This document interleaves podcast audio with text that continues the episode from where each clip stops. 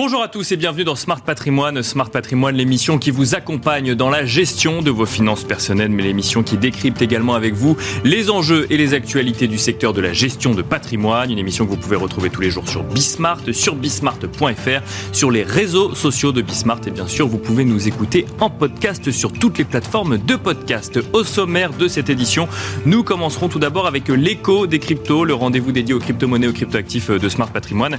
Et en l'occurrence, nous nous demanderons ensemble quelle sera la potentielle probable future imposition euh, en lien avec le stacking ou le minage, alors que le sujet avait été euh, évoqué lors euh, du projet de loi de finances pour 2024. Une question que nous poserons à Alexandre Lourimi, avocat spécialisé en fiscalité des cryptos au sein du cabinet Orwell. Nous enchaînerons ensuite avec Enjeu patrimoine un enjeu patrimoine où nous tenterons de comprendre quelles seront les tendances, les grandes tendances à regarder dans le non-coté en 2024. Pour en parler, nous aurons le plaisir de recevoir dans un instant Paul Moreno Blosville, le président de Opal Capital, mais aussi Alexis Dupont, directeur général de France Invest. Et puis enfin, dans la dernière partie de l'émission, dans l'œil du CGP, nous aurons le plaisir de recevoir Jérôme Dédéian, président de Mon Partenaire Patrimoine, pour tenter de comprendre ensemble comment le nouveau contexte d'intérêt peut être une option favorable aux investisseurs. On se retrouve tout de suite sur le plateau Smart Patrimoine.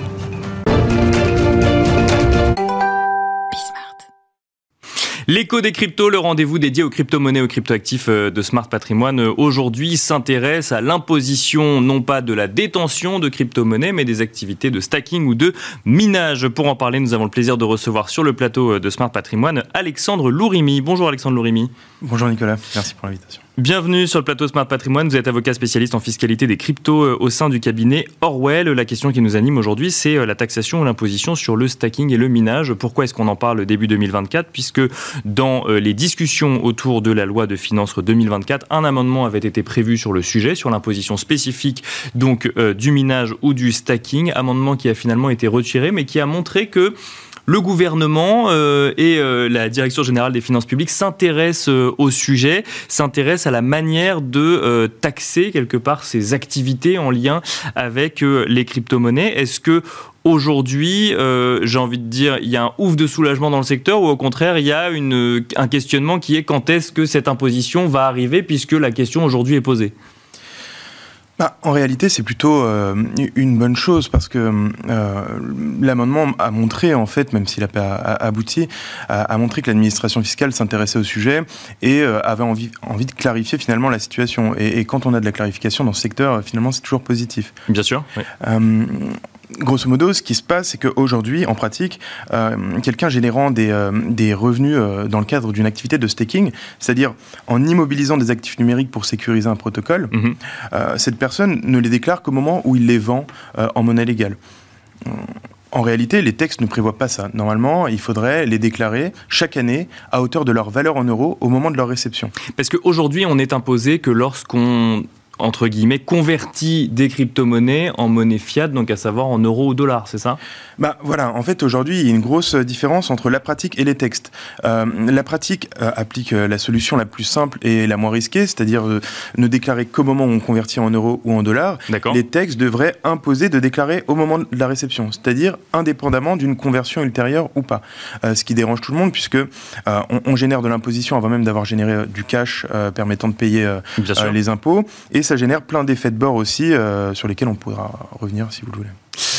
donc aujourd'hui, euh, alors effectivement, c'est-à-dire que si je comprends bien, l'amendement euh, dont on a parlé fin 2024 n'amenait pas une nouvelle manière de, penser l'imposition des crypto-monnaies, mais peut-être une voulait amener une clarification sur une théorie déjà existante, mais n'a pas réussi à aller au bout. C'est ça, c'est comme ça qu'il faut le voir? Exactement. Exactement, c'est exactement comme ça. En fait, euh, l'amendement disait euh, on sait euh, ce que vous faites en pratique, on sait que c'est pas correct. Jusqu'à présent, on l'a toléré parce que l'administration fiscale n'est même pas en mesure d'aller contrôler la bonne application de ces textes, mais désormais, on va le faire. Euh, sauf que euh, en disant ça, euh, le gouvernement et le Parlement a ensuite échangé avec le secteur des actifs numériques et s'est rendu compte que bah, la pratique qui était établie jusqu'à présent était fondée puisque pour appliquer les textes, on rencontre des difficultés extrêmement importantes. D'accord. Et donc le Parlement a entendu ces difficultés. Alors les difficultés, ça va être la lourdeur administrative. quand on génère des récompenses dans le cadre de staking, on peut parfois générer des, des poussières d'actifs numériques toutes les minutes. les textes finalement de les valoriser en euros à chaque minute, ce, qui, ce qui paraît démoniaque. Donc on peut pas appliquer une fiscalité comme sur un, livret ou un placement qui générerait un rendement parce que le rendement serait annuel, contrairement là, si je comprends bien, à du stacking qui générerait en fait une, oui, des, des poussières finalement d'actifs numériques toutes les secondes et donc en fait il faudrait une valorisation en temps réel. C'est là le sujet? Exactement. il y a ce sujet et il y a des sujets. Il y a le sujet aussi que au moment de la cession de ces actifs numériques, donc au moment de leur acquisition, on génère de l'imposition, et au moment de leur cession, on peut en générer aussi euh, du fait des modalités particulières de calcul des plus-values sur euh, actifs numériques. Donc ces deux difficultés rendent la chose compliquée euh, pour appliquer la fiscalité du capital traditionnel, mais, mais pas ces, ces, ces, difficultés sont pas indépassables. voilà, l'administration réfléchit actuellement à, à, des mesures de tolérance qui permettraient par exemple de valoriser chaque mois ces récompenses en euros et de les déclarer chaque année. Donc ça veut dire que le, sujet qui a été mis sur la table fin 2023 va revenir forcément en 2024 au goût du jour et euh, jusqu'à ce que l'administration fiscale réussisse à trouver une solution pour, euh, entre guillemets, appliquer une, imposition sur l'intégralité de l'actif crypto euh, d'un particulier plutôt que simplement sur la partie qui aura été convertie en monnaie fiat? Absolument. En fait, euh, là, euh, l'amendement a été déposé dans l'attente de, de, retravailler finalement euh, les mesures d'application pratique de, de, ce régime. Mais, mais ça va revenir nécessairement. Et de manière générale, la fiscalité des actifs numériques va se, se préciser. On va rentrer dans les détails. Tout simplement parce que l'administration fiscale va avoir une masse d'informations et de données sur les, les transactions des contribuables avec l'entrée en vigueur de l'échange automatique d'informations qui va lui permettre d'aller contrôler et d'aller rentrer dans ce niveau de détail. En introduction, j'ai parlé du stacking ou du minage. On a beaucoup parlé du stacking, effectivement, euh, deux activités différentes que je caricature un peu pour le temps qui nous reste pour en parler. Mais euh, stacking, effectivement, c'est mettre à disposition quelque part des sommes de crypto actifs euh, qui vont permettre de sécuriser des protocoles. Là où le minage, on est vraiment sur une activité, finalement, une activité du calcul, du calcul pour générer ou, en tout cas, sécuriser des transactions ou permettre à des transactions d'avoir lieu. Est-ce que le minage et le stacking, est-ce qu'il est normal que les deux soient traités de la même manière? Est-ce que euh, devrait y avoir deux euh, manières distinctes d'appliquer une imposition? L'un qui serait effectivement considéré comme un placement et l'autre comme une activité, par exemple? Alors, d'un point de vue, euh, enfin, ça dépend d'où on se place. si on se place du côté du mineur industriel au Kazakhstan qui développe des investissements énormes pour générer son activité, c'est logique qu'on soit pas sur le même régime fiscal. Par contre, euh, là, je pense que les gens qui nous écoutent sont des gens qui voient ces deux activités, quelle que soit leur modalité technique, euh, comme des placements. Euh, et finalement, leur action consiste seulement à placer une somme d'argent auprès d'un intermédiaire. L'intermédiaire les place soit sur un, protocole de minage, soit sur un protocole qui utilise le proof of stake, donc le staking. Mais, mais pour lui, c'est la même chose. D'accord. donc, dans les deux cas. La démarche est la même, simplement. L'usage n'est pas le même derrière, mais la démarche est la même, je comprends. Exactement. On reste sur un placement. Donc, c'est assez logique que ces deux, euh, ces, deux méthodes finalement techniques de validation d'un réseau blockchain aient été mis dans le même sac fiscalement pour les particuliers investisseurs. Est-ce qu'on doit s'attendre à des évolutions dès 2024 Est-ce que c'est trop tôt pour le dire aujourd'hui? Est-ce que euh, quand on regarde un petit peu les discussions qu'il y a pu avoir sur euh, la loi de finances 2024 justement, mais fin 2023, on se dit que le sujet n'est pas forcément prioritaire ou? Bah, Je pense que c'est quand même un sujet qui, qui va avancer rapidement cette année puisque les difficultés pratiques qu'il faut régler sont, sont pas, sont, pas très importantes. Voilà. il y a aussi un point positif quand même qu'il faut noter, c'est que aujourd'hui on a dit que les gens déclaraient qu'au moment de la session.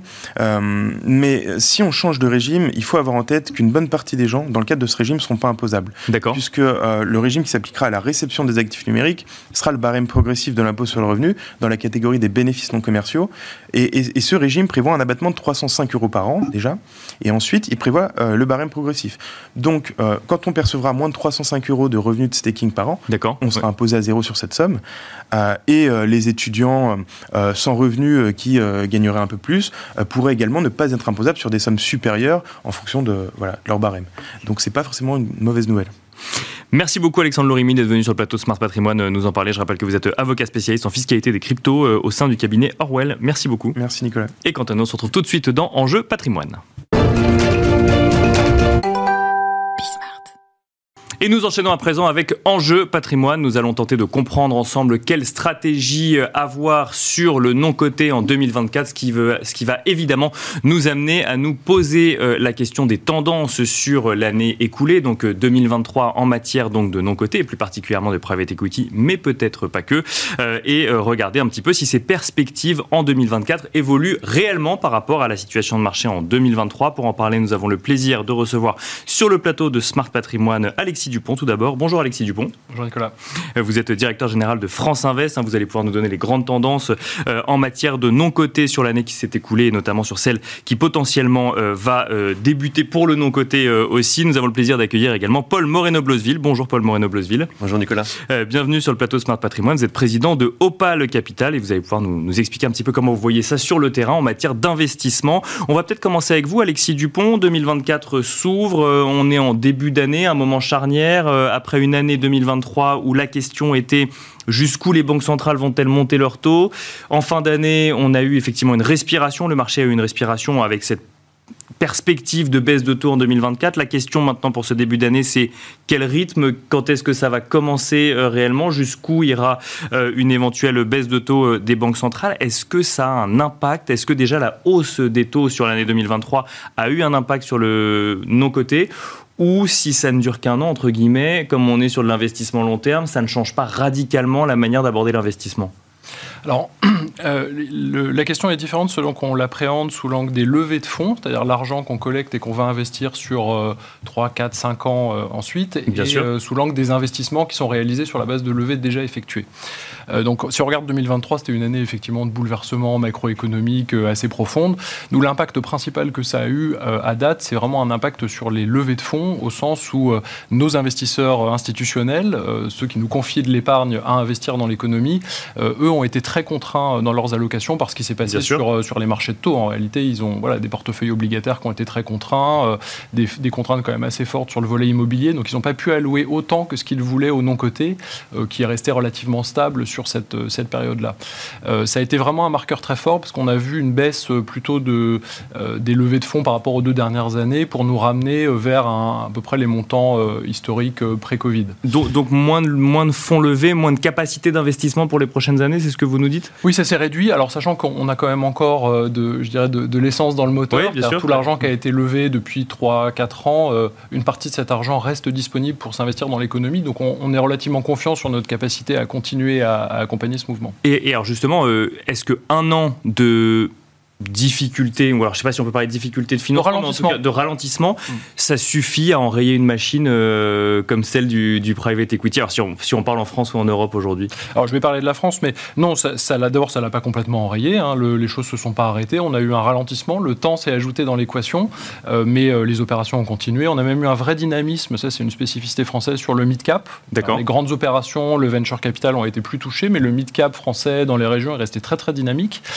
donc ça s'est pas complètement arrêté, euh, loin de là.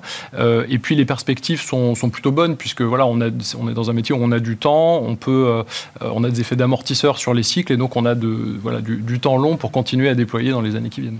Ça c'est pour les levées de fonds, mais alors pour l'investissement d'argent déjà levé des années précédentes, est-ce que là aussi la hausse des taux a eu un impact ou le contexte économique? Parce qu'on parle de hausse des taux, mais il y a effectivement l'inflation dont on a beaucoup parlé, parfois effectivement des valorisations immobilières qui pouvaient avoir tendance à baisser. Est-ce que ça avait un impact ou non sur des activités euh, euh, économiques. Est-ce que globalement, vous avez vu des grands changements, des tendances différentes sur cette année 2023 ou pas forcément? Alors, sur l'année 2023, il y a eu plusieurs effets. D'abord, sur les grandes opérations, euh, il y a eu des difficultés tout simplement à trouver de la dette pour financer une partie des montages. Donc, les choses se sont beaucoup ralenties. C'était particulièrement marqué au niveau mondial, c'était vrai aussi au niveau français.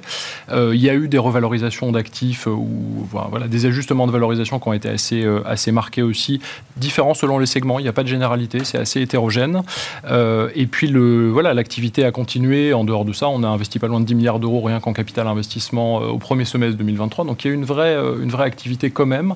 mais tout a pris plus de temps. Les, écarts de valorisation espérés entre acheteurs et vendeurs sont restés assez larges. sont en train de se resserrer en ce début d'année 2024. Donc c'est pour ça qu'on est confiant aussi pour la suite. Mais voilà, ça a été une année de bouleversement macroéconomique assez importante.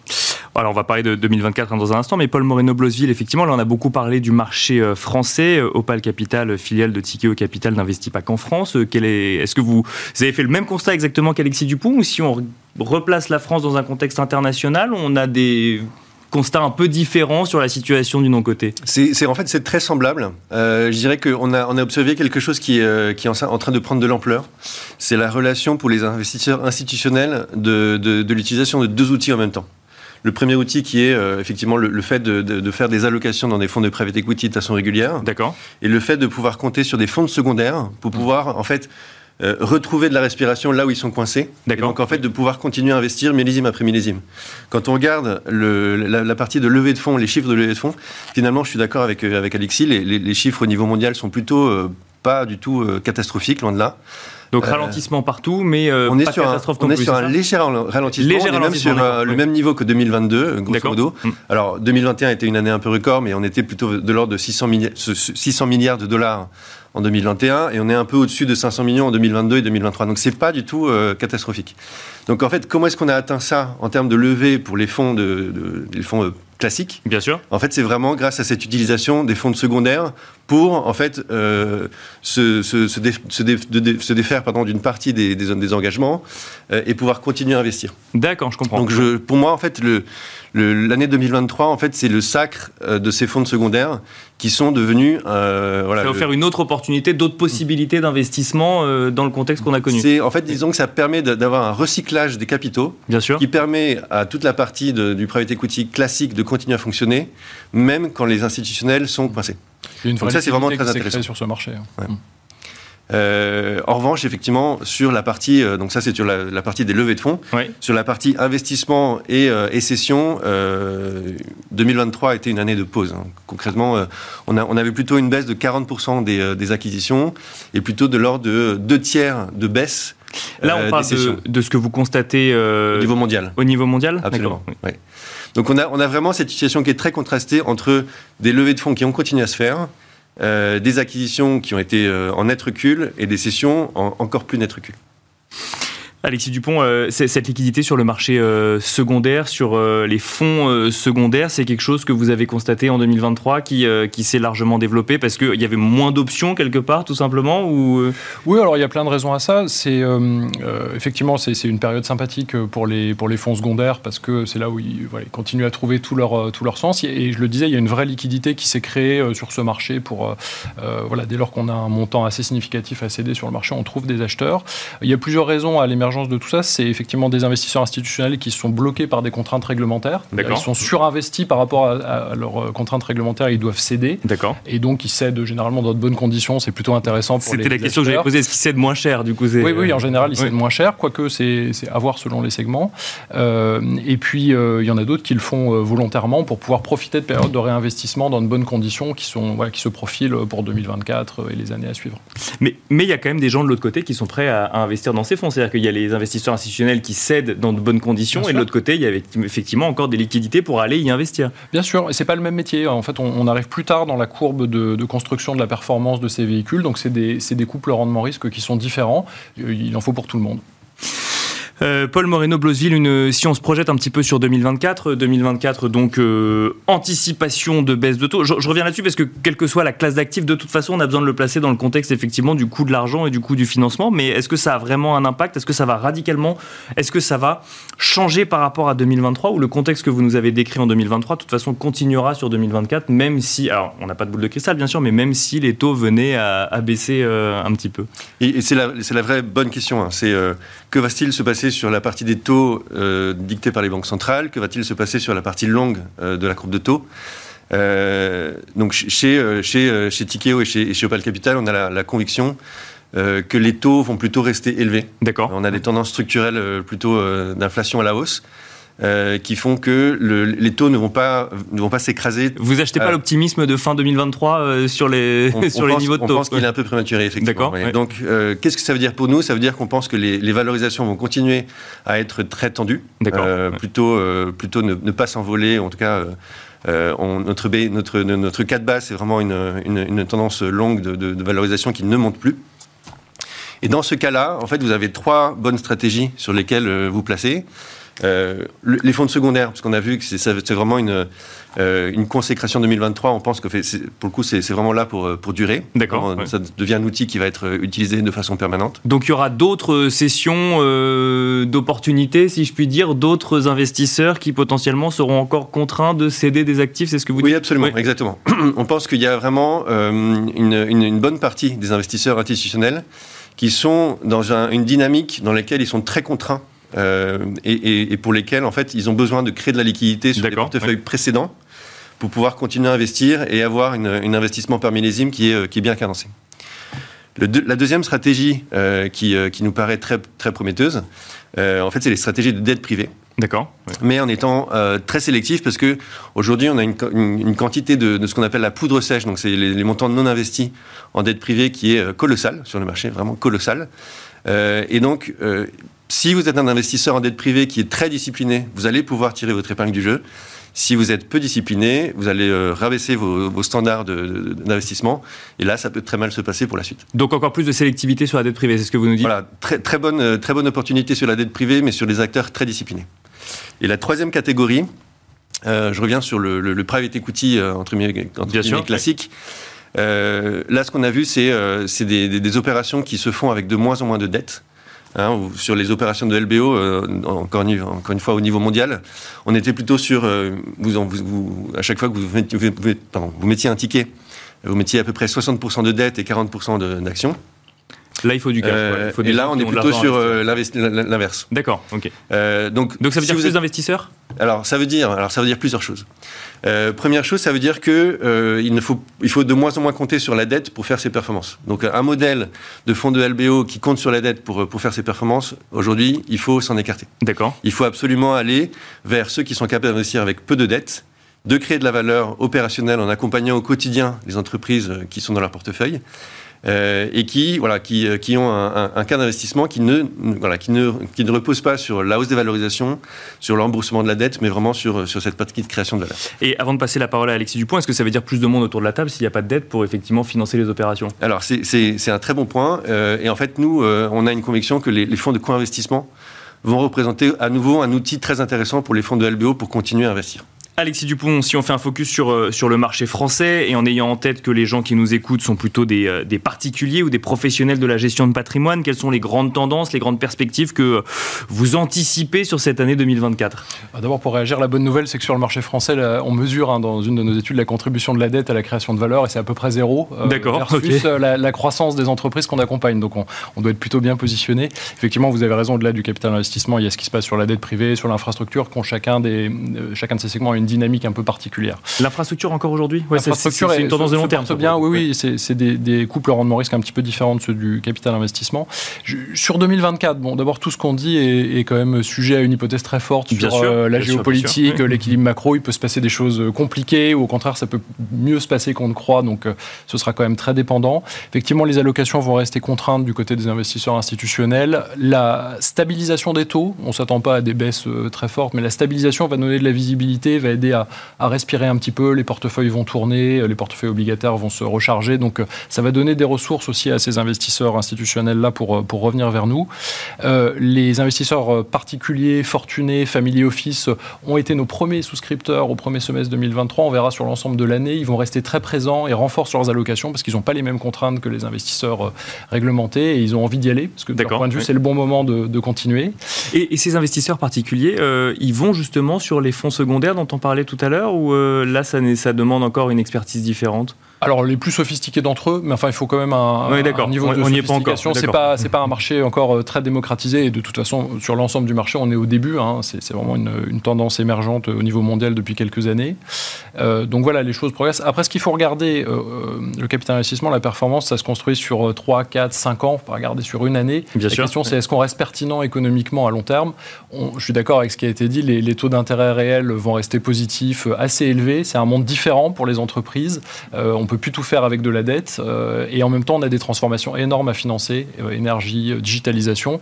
Donc il va y avoir besoin de partenaires financiers, enfin d'actionnaires professionnels comme on l'est et pour ça qu'on pense qu'on va rester très très pertinent dans les années à venir.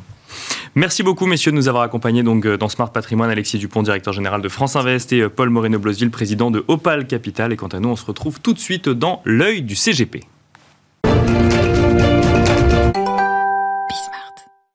Et nous enchaînons à présent avec l'œil du CGP, la dernière partie donc de l'émission Smart Patrimoine. Nous avons le plaisir de recevoir aujourd'hui en plateau Jérôme Dédéian. Bonjour Jérôme Dédéian. Bonjour Nicolas.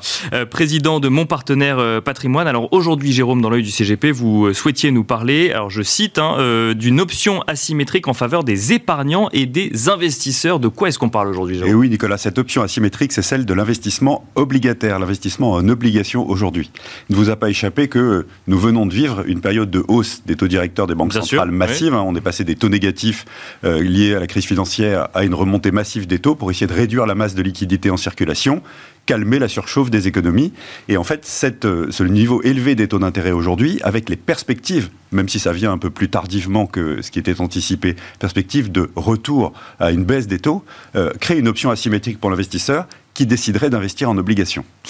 Est-ce que c'est une opportunité? Est-ce que c'est un risque quand on parle d'options asymétriques euh, Alors, une option asymétrique, c'est une aubaine. D'accord. Disons-le franchement, ça veut dire que si vous investissez dans, une dans des fonds obligataires qui vont garder leurs obligations jusqu'au bout, vous investissez aujourd'hui avec des taux élevés, déjà embarqués, mhm. et si ces fonds conservent leurs obligations jusqu'au bout, en fait, vous êtes certain de votre rendement Hein, euh, modulo le risque crédit, qui est un des deux gros risques euh, qu'on a quand on investit en obligations. Donc il faut faire attention à la sélection des émetteurs. Ce qu'on appelle des fonds datés. Exactement, des fonds datés avec un millésime et ce qu'on appelle buy and hold. Hein, le fonds investit dans des obligations, il va les conserver jusqu'au bout. Votre rendement embarqué, vous le connaissez. D'accord. vous êtes sûr, de le toucher.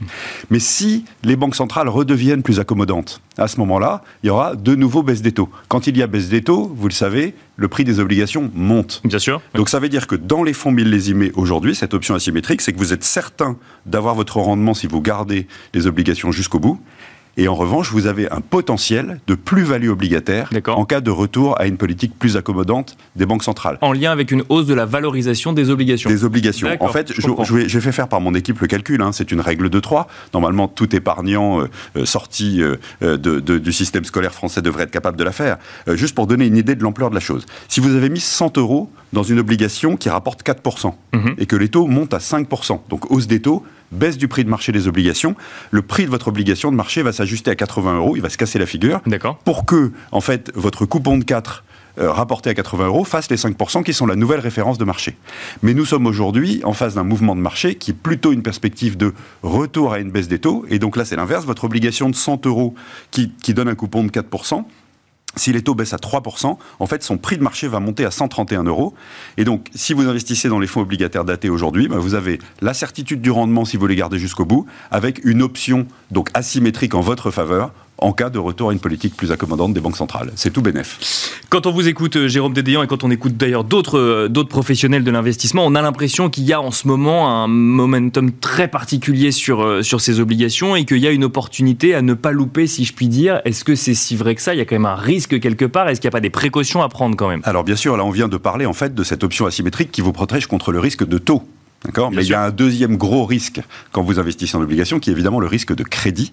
Et donc, il faut faire très attention à la sélection des émetteurs de la dette obligataire dans lesquels les fonds sont investis. D'accord. Parce que le ralentissement économique qui entraînera cette baisse des taux peut mettre en danger les entreprises.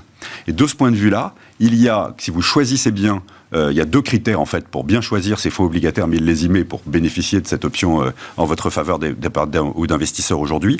Premièrement, faire attention qu'elle soit dispersée sur un nombre suffisant d'émetteurs, hein, qu'il y ait bien une bien bonne dispersion du risque de crédit, pas trop de concentration du portefeuille. Et la deuxième chose qui est très importante, c'est plutôt de s'adresser à des fonds obligataires millésimés gérés par des sociétés qui sont par ailleurs habitués à gérer des fonds actions. Pourquoi? Parce que en plus de leur analyse crédit classique, hein, des diligences qu'elles font sur la qualité de la dette, elles peuvent avoir une opinion sur le business model en tant qu'analyste equity ou investisseur en equity sur, le business model de l'entreprise et donc sélectionner des émetteurs dont on pense que le business model est robuste et qui ne seront pas attaqués par le, ralentissement économique. Alors sans, sans, faire le tour exhaustif du marché parce que l'offre est abondante en ce moment, nous dans les boîtes de gestion avec lesquelles chez mon partenaire patrimoine on aime travailler on peut citer les trois fonds millésimés actuellement commercialisés de Carmignac Gestion, donc une maison de gestion se présente plus. Hein. Euh, Carmignac Crédit 2025, 2027, 2029. Ils ont un rendement embarqué de parfois supérieurs à 6%, et, et ils sont dispersés sur 250 à 300 lignes. On peut citer aussi Ophi High Yield 2027 qui est géré par Ophi Invest, euh, qu'on aime beaucoup, qui est un peu plus risqué avec plus de 100 émetteurs. Donc euh, on a vraiment euh, une, qualité de dispersion de crédit importante. Et puis un dernier que je voudrais citer parce qu'il a une aspérité, qui est Échiquier Target Credit Income 2027 de financière de l'échiquier, parce que lui, il a une part de distribution. Donc vous pouvez en plus toucher le coupon au fur et à mesure et réinvestir. Merci beaucoup Jérôme Dédéan. Je rappelle que vous êtes président de mon partenaire patrimoine. Merci de nous avoir accompagnés. quant à nous, on se retrouve très vite sur Bismart.